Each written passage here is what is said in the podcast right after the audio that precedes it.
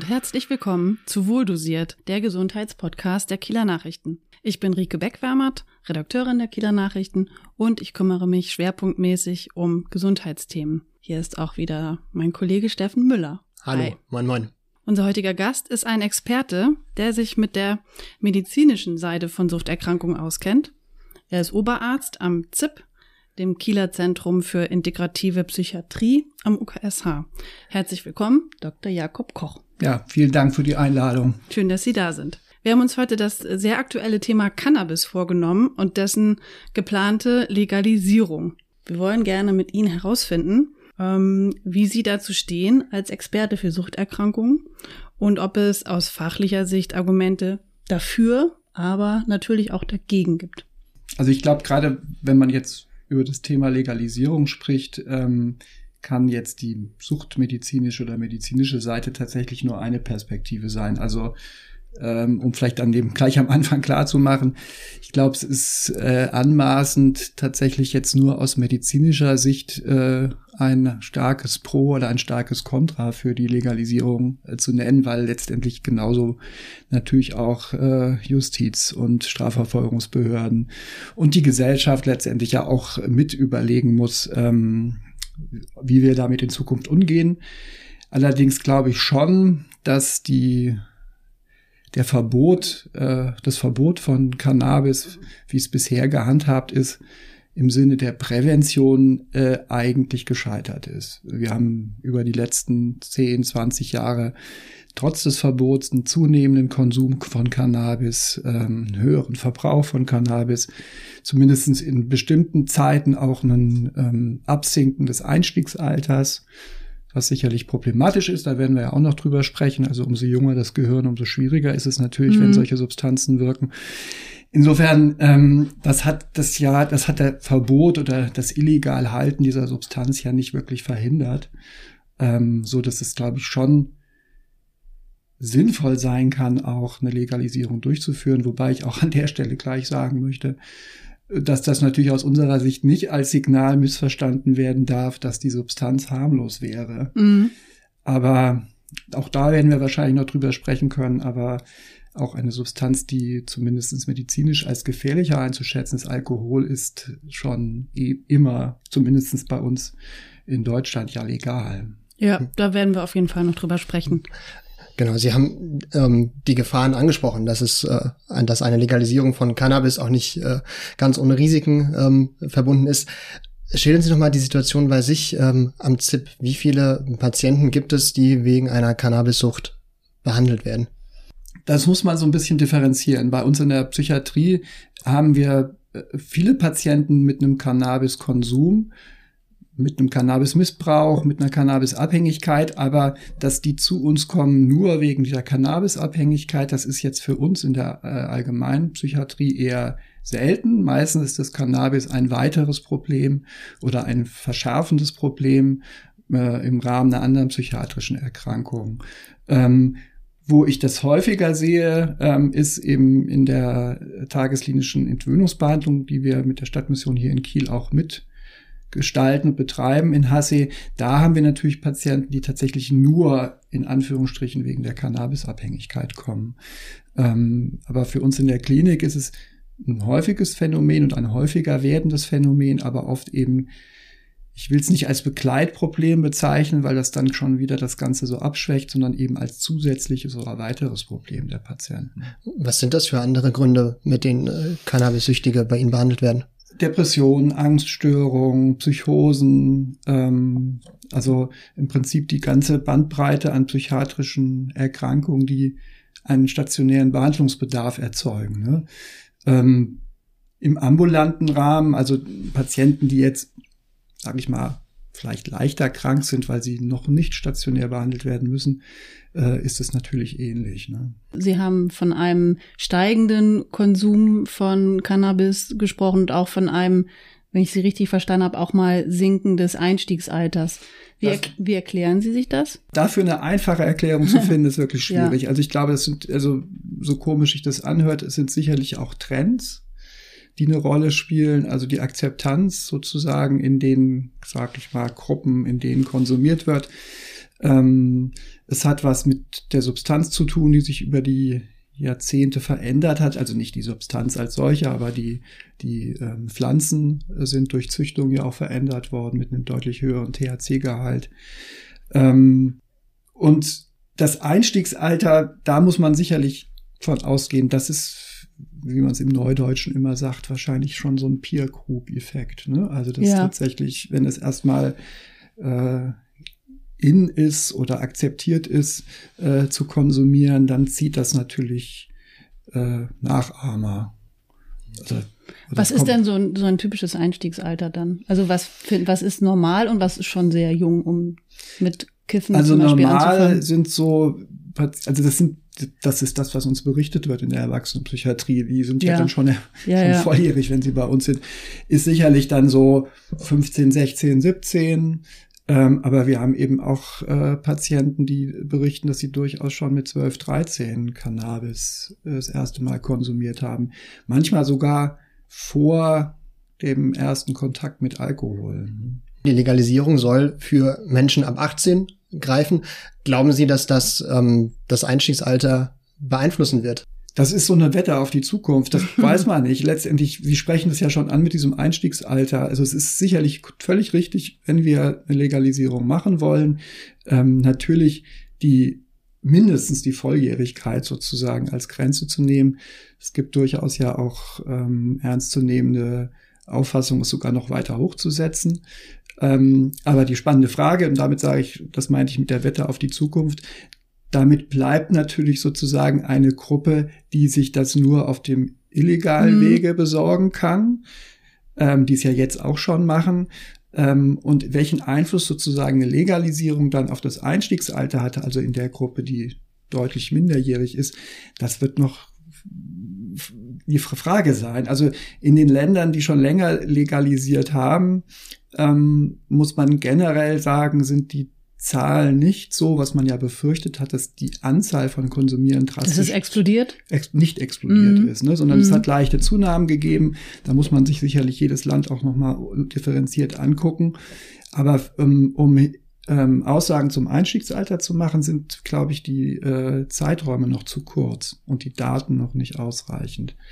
Ähm, ich selber würde mal denken, dass eine Legalisierung auf das Einstiegsalter nicht so einen wesentlichen Einfluss hat, weil es eben wirklich eine Gruppe ist, die sowieso, ich sag mal in Anführungsstrichen, nicht davon profitiert, dass es äh, Cannabis legal dann äh, zu erwerben gibt. Mhm. Ne? Also, wie beim Alkohol, da gibt's ja auch genügend Jugendliche, die Richtig. entweder ab 16 Bier oder härteren Stoff über Richtig. 18 trotzdem genau. ja auch schon irgendwie bekommen.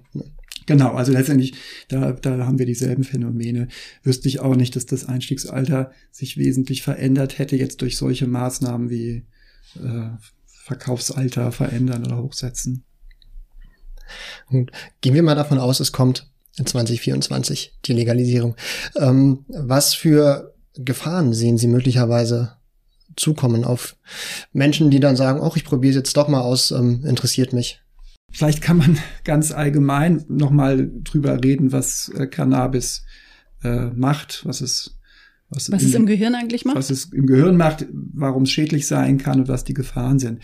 Also Cannabis ist eine Substanz, die, wo man zumindest länger als bei anderen Substanzen nicht so hundertprozentig wusste, wie es überhaupt, was im Gehirn überhaupt passiert, bis man wie es auch bei vielen anderen Substanzen irgendwann so gewesen ist, man eben erkannt hat, dass es tatsächlich im System, im Gehirn ein System gibt, das sogenannte Endokannabinoid-System, an dem normalerweise körpereigene Stoffe binden, an denen diese dieses THC und auch die anderen Cannabinoide eben auch sehr gut binden können. Allerdings auf eine ganz andere Art als die körpereigenen Stoffe unter anderem zum Beispiel wirken sie sehr viel länger an den Bindungsstellen, sind viel weniger flüchtig. Also das ist dann schon mal was ganz anderes als das, was der Körper eigentlich vorsieht für das System.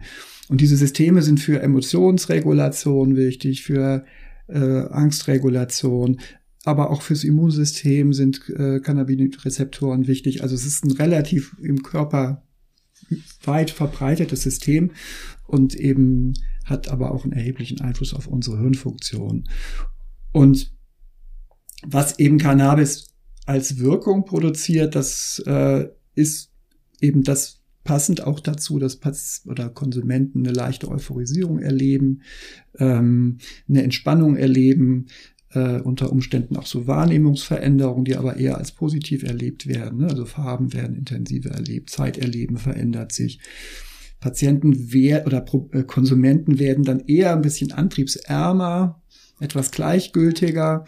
Ähm, und werden auch in ihren kognitiven Fähigkeiten, also wenn es um Aufmerks ne? Aufmerksamkeitsleistung ne? geht, Konzentrationsleistung, Gedächtnisleistung, etwas schlechter.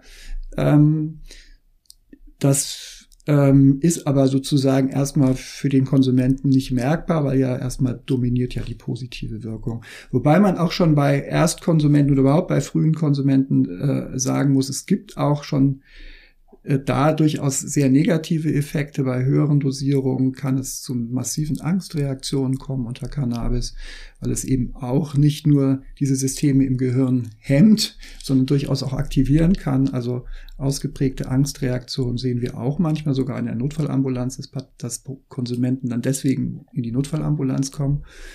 Das sind so die akuten Effekte.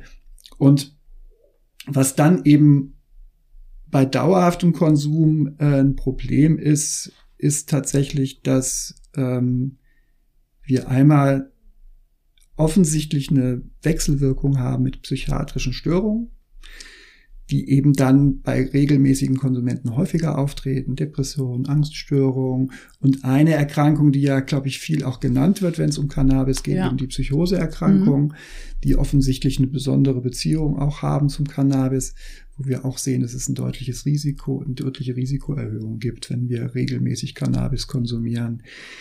Ähm, das ist eindeutig und ganz klar, was sicherlich schwierig ist bei diesen Zusammenhängen, ist immer sicher zu sein, ist das jetzt was rein kausales, also mhm. die Substanz mhm. verändert irgendwas im Kopf und deswegen entsteht die Erkrankung oder ist das so ein Zusammenspiel von Substanz, Veranlagung, äh, Umweltfaktoren. Ne?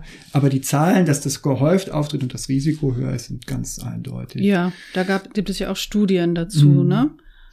Und was ich finde aus meiner so therapeutischen Perspektive viel fast genauso wichtig finde, ist, dass in der Zeit, in der konsumiert wird, diese Menschen tatsächlich im Zweifelsfall äh, in, hinter ihren Leistungsmöglichkeiten bleiben. Also ähm, in der Schule Bildungserfolge, mhm. Bildungsabschlüsse, sehen wir alles in den Studien, werden deutlich so im Englischen heißt es dann immer Underachievement, ne? Also mhm. also das sozusagen, die erreichen nicht, nicht erreichen. das, was mhm. sie erreichen könnten, weil es eben diese Einflüsse auch auf die Planungsfähigkeit, auf Aufmerksamkeitsleistung gibt, weil die Motivation verändert wird. Ne? Also dieses etwas abgedroschene Klischee vom Kiffer, dem alles egal ist, ist halt nicht völlig falsch. Also wir wissen, dass die Motivationsbildung, Oder die Antriebsfähigkeit vielleicht beeinflusst mhm. wird.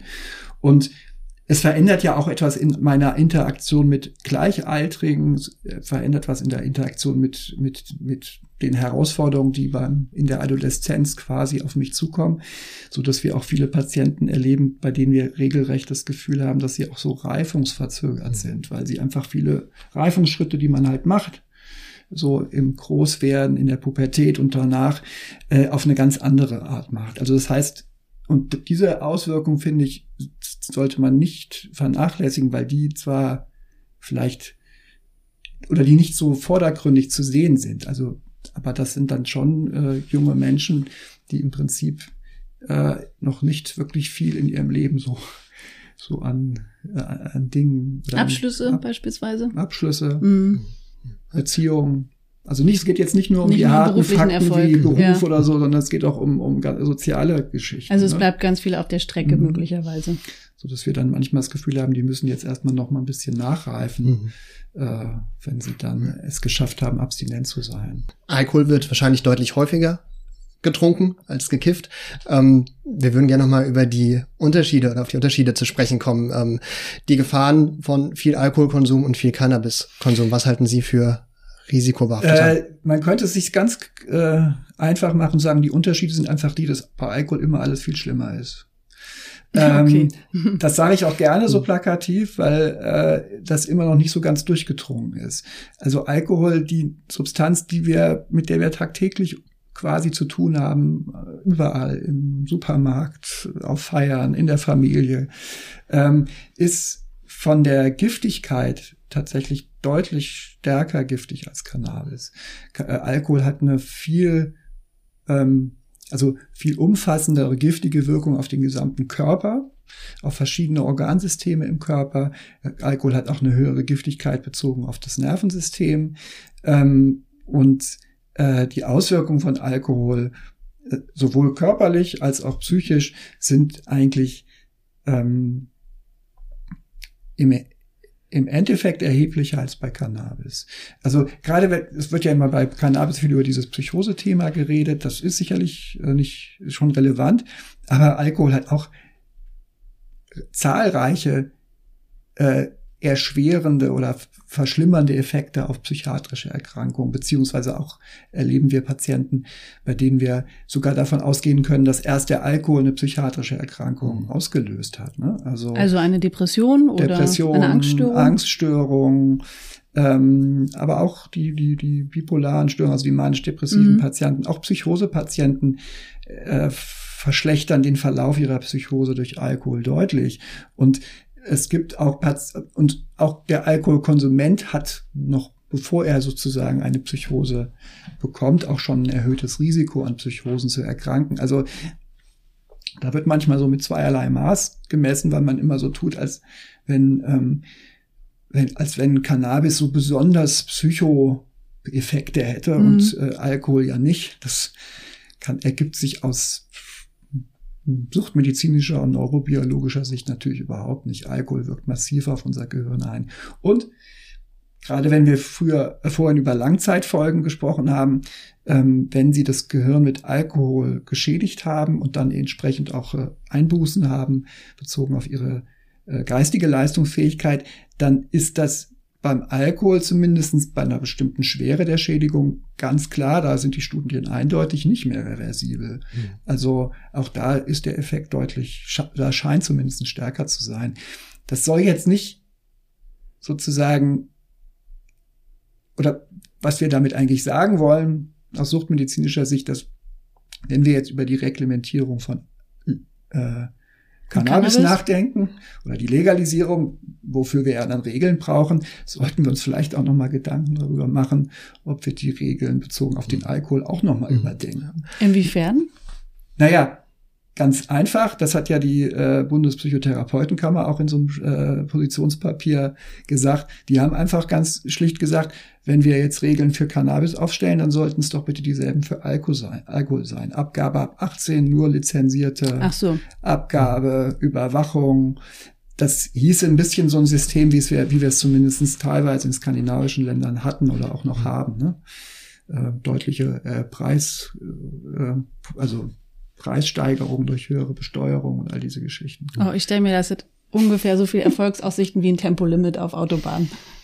Traurig, ja. Ja. Also ich finde das, also es ist auch immer wieder erstaunlich, ähm, wenn man mit diesem Thema anfängt, äh, wahrscheinlich auch nach diesem Podcast, äh, was man da immer für äh, ein Echo bekommt. Also von verschiedensten Stellen. Also von aus medizinischer, äh, von medizinischer Seite, aber auch aus anderer Seite. Also ähm, diese Vorstellung, dass man den Deutschen den Zugang zum Alkohol erschwert, die scheint doch in vielen, bei vielen Leuten. Gehört halt dazu irgendwie, ne? Sorge, ja. Sorge zu. Mhm. So ein Glas Wein, Glas Bier, ja. Ja, sehr so Alkohol ähm, wirkt sich ja auch nicht nur aufs Gehirn auf, sondern auch auf, auf die Leber, auf Organe. Gibt es denn beim ähm, Cannabiskonsum auch Studien und Ergebnisse, dass da aus seinem Gehirn noch andere Bereiche im Körper Schaden davon tragen können? Nicht so deutlich. Also worauf ich jetzt noch auch tatsächlich drauf gestoßen bin vor ein paar Wochen, das war mir gar nicht klar. Es gibt einen Zusammenhang, dass offensichtlich äh, es eine leichte Risikoerhöhung äh, bezogen auf Hodenkrebs gibt bei ah. Cannabiskonsum. Ähm, das ist tatsächlich mal ein relativ, sag ich mal, Befund, der auch in den Studien so stabil zu sein scheint. Ansonsten ist das etwas diffus.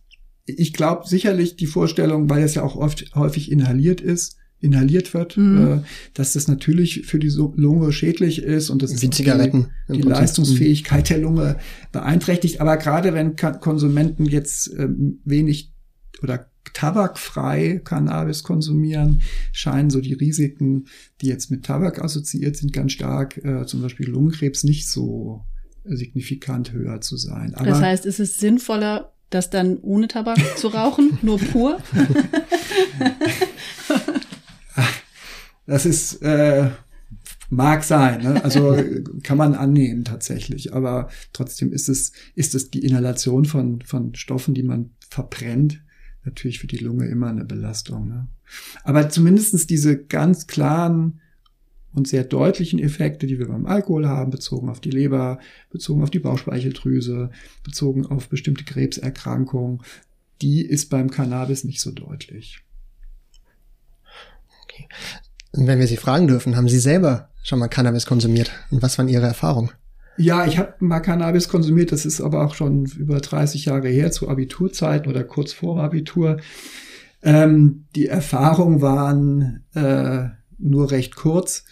Also sicherlich ganz angenehm, soweit ich mich noch dran erinnern kann, aber auch jetzt nichts Spektakuläres. Es hat nur relativ ein schnelles Ende gefunden, weil ich dann tatsächlich bei einem quasi an einem Abend, wo ich dann konsumiert habe, eine Panikattacke bekommen habe. Da hatten wir ja vorhin gerade drüber gesprochen, dass eben das durchaus auftreten kann.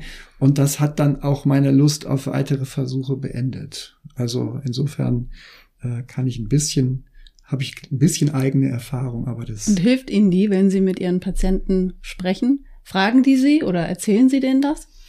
Ich glaube nicht, dass das so eine große Hilfe. Erstens ist es so lange her mhm. und auch in einem ganz anderen Kontext. Also das war wirklich sozusagen mal ein paar Mal auf Partys, ne, so. Äh, ich glaube nicht, dass ich deswegen im Zweifel, dass ich im Zweifelsfall deswegen Patienten oder Menschen nachvollziehen könnte, die jetzt schon über Jahre Cannabis konsumieren, dass, wo das auch quasi in den Alltag integriert worden ist, die das vielleicht auch nutzen, um ihre psychischen Probleme, ihre Sorgen ähm, irgendwie zu kontrollieren. Das hat ja in meinem Fall alles so gar nicht zugetroffen. Deswegen glaube ich das nicht. Der einzige spezielle Fall, wo ich das so tatsächlich in meinem Berufsalltag mal nutzen konnte oder mir das ja. ein bisschen geholfen ist tatsächlich, als ich in den Diensten mal dann mit jungen Erwachsenen konfrontiert war, die so eine Panikattacke nach Cannabiskonsum hatten und völlig aus dem Häuschen waren und sagen, ich, ich werde verrückt, was ist mit mir los? Da war das natürlich ganz schön, in Anführungsstrichen, dann zu wissen, okay, das ich weiß, über was die sprechen und das merken natürlich Patienten dann schon. Ja, dann plötzlich das so gibt ihnen ja auch dann einen Vertrauens. Genau. Äh, Vorsprung. Aber vielleicht. ansonsten, äh, glaube ich, sollte ich mich da nicht, nicht anmaßen, dass ich deswegen jetzt viel Ahnung, Ahnung habe von, von, von dem, was mit Menschen vorgeht, die jetzt wirklich in der Abhängigkeit gerutscht sind. Mhm. Ne? Mhm. Was, was ist dann eigentlich, ähm, was passiert, wenn ein Mensch, junger Mensch oder älterer Mensch nach dem Konsum eine Psychose hat? Ist es etwas, was sehr schnell auftritt? Ähm, und wie behandeln Sie das? Wie sind die Erfolgsaussichten? Also man muss schon sagen, die Psychosen, oder meistens geht es ja um, also Psychosen ist ein Oberbegriff, aber oft, es geht letztendlich, oder die große, die Befürchtung besteht tatsächlich bezogen auf schizophrene Psychose ja. oder die Schizophrenie.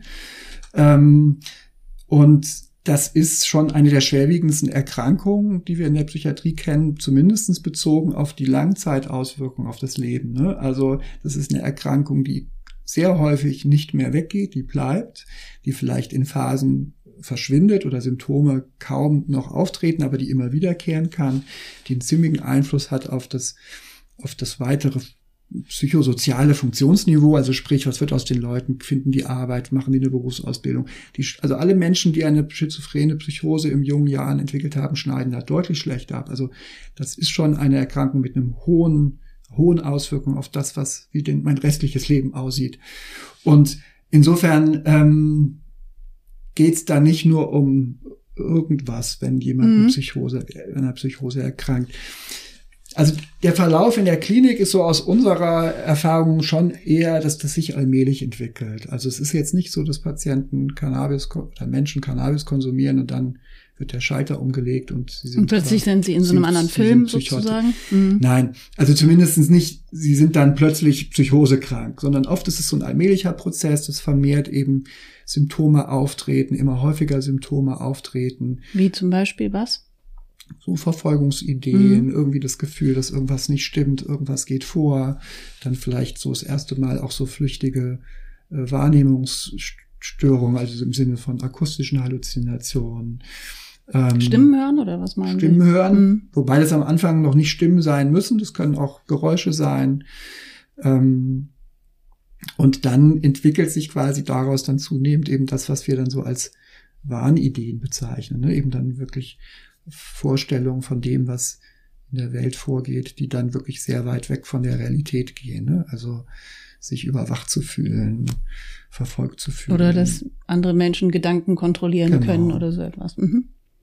Aber das kann, also die Erfahrung ist die, dass das eben nicht ähm, so von jetzt auf gleich passiert, sondern eher was Allmähliches ist. Ne? Aber das durch ein, durch Cannabiskonsum äh, Konsum ausgelöst werden kann? Genau, das ist die, das ist ja die, äh, sag ich mal, die Vermutung und da, da sprechen auch die Studien ja. für, für, dass tatsächlich der Konsum dann letztendlich zu einer Erkrankung führen kann. Wobei wir schon davon ausgehen, dass es eine Veranlagung geben muss, damit das auch eintritt. Aber das heißt aber auch umgekehrt, wenn die, die, diese Person nicht konsumiert hätte, dann wäre sie vielleicht auch gar nicht krank geworden oder sehr viel später krank geworden. Mhm. Und das hat schon, auch das später Erkranken hat einen Einfluss auf den Verlauf der Erkrankung. Ne? Also umso früher ich an der Psychose erkranke, umso ungünstiger ist zumindest der, statistisch der Verlauf. Ne? Also insofern, genau, es wird, es wird ausgelöst, ähm, wahrscheinlich bei Menschen, die eine gewisse Veranlagung haben, die wir ja vorher nicht kennen. Also ein bisschen Henne- und Ei-Prinzip, da manchmal, mhm. dass man gar nicht genau weiß, woher kommt die Psychose eigentlich. Genau. Mhm. Aber wir wissen, dass Cannabis ein Risikofaktor ist dafür, dass die, dass die Psychose eben ausbricht. Ähm, und das ist ja bei fast allen psychiatrischen Erkrankungen so, dass äh, das immer eine Wechselwirkung zwischen der Umwelt und, sag ich mal, den genetischen Voraussetzungen ist, ob da eine Erkrankung sich manifestiert. Und man kann dann davon ausgehen, dass es eben Menschen gibt, bei denen sie sich glücklicherweise dann nie manifestiert, weil die Umweltfaktoren so günstig waren. Ne? Und da würde man das Cannabis dann sicherlich als deutlich ungünstigen Umweltfaktor. Mhm.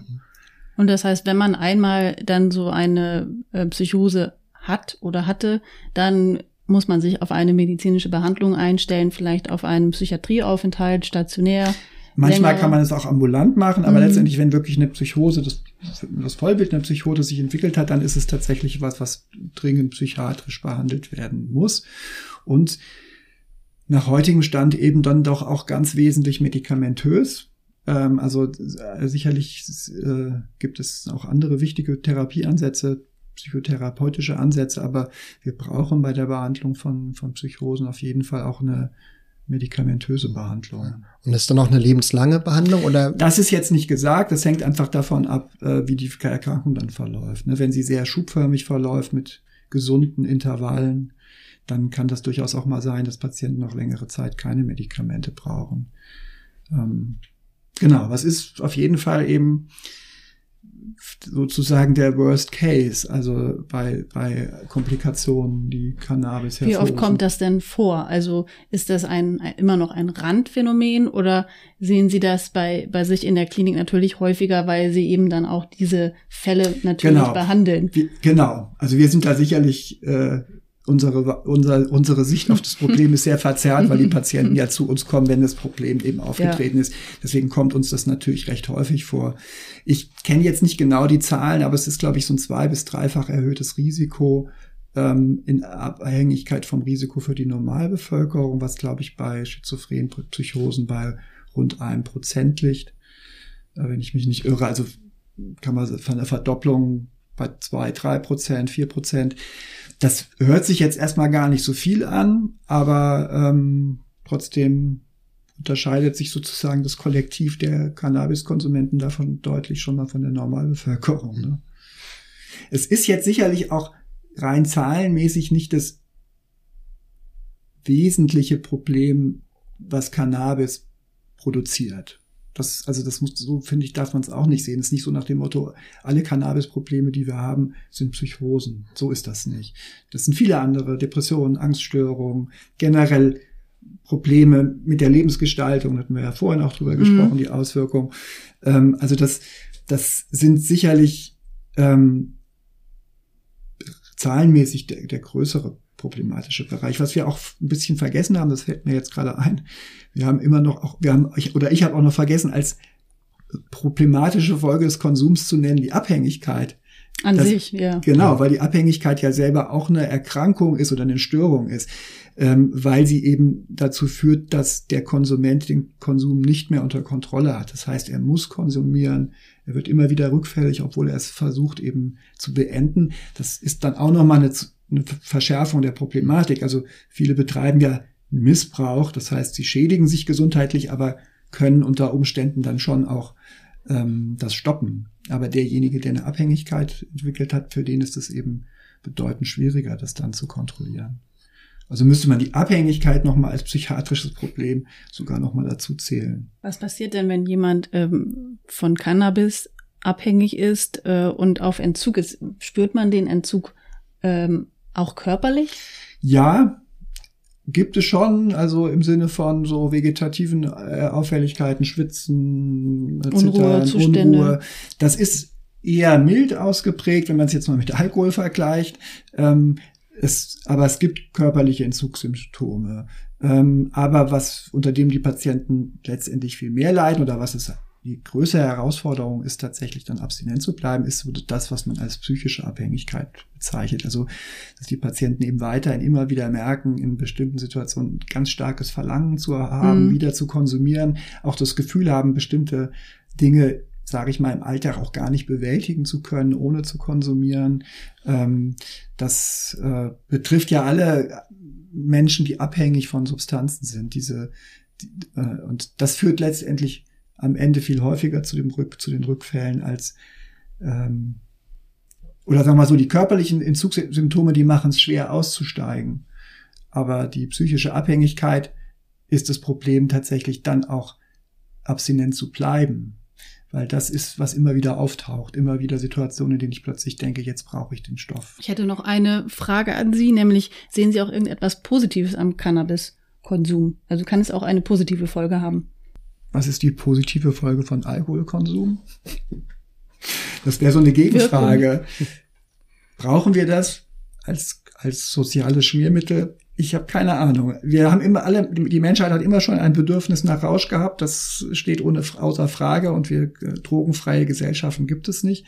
Aber mir fällt das schwer, so einen positiven Nutzen zu benennen abgesehen von der medizinischen Einsatz von Cannabis, ja. aber das ist sicherlich nochmal ein ganz anderes Thema. Es kann ja Thema. zum Beispiel den Appetit steigern, ne? Bei genau. Sehr also kranken. Bei, bei sehr kranken Tumor, kachektischen, also Menschen, die im Rahmen der Krebserkrankung stark abmagern, ist es ja auch, wird es ja auch eingesetzt. Also es gibt so spezielle medizinische Bereiche, wo es eine positive Wirkung macht. Aber als, sage ich mal, Freizeitdroge oder als Genussmittel ja, das müssen wir uns, glaube ich, alle fragen, um das mal so ganz äh, philosophisch zu sagen, äh, wann und wo brauchen wir das in unserer Gesellschaft?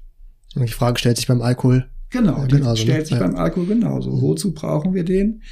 Ähm, offensichtlich äh, gibt es ein Bedürfnis danach, ähm, aber das jetzt. Oder so wir brauchen es, um einen Zustand zu erreichen, in den wir so nicht hineinkommen?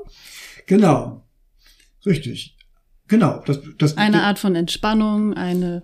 Ja, aber es gibt ja auch andere Möglichkeiten der Entspannung. Ja, ja. Da ist natürlich jetzt so der Therapeut, der dann schon zuckt, wenn er das hört, zur Entspannung. Das ist ja genau das Problem, was Patienten dann auch irgendwann haben, dass sie nichts mehr anderes haben zur Entspannung.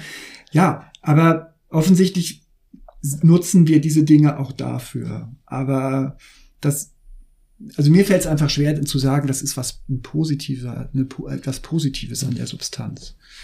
Also, Müssen Sie ja auch nicht. Nee. Genau. Gut. Gut, dann bedanken wir uns für das Gespräch mit Ihnen, Herr Dr. Koch, und ähm, freuen uns auf ein neues Thema nächste Woche. Ja, Danke. vielen Dank. Vielen Dank. Tschüss. Tschüss.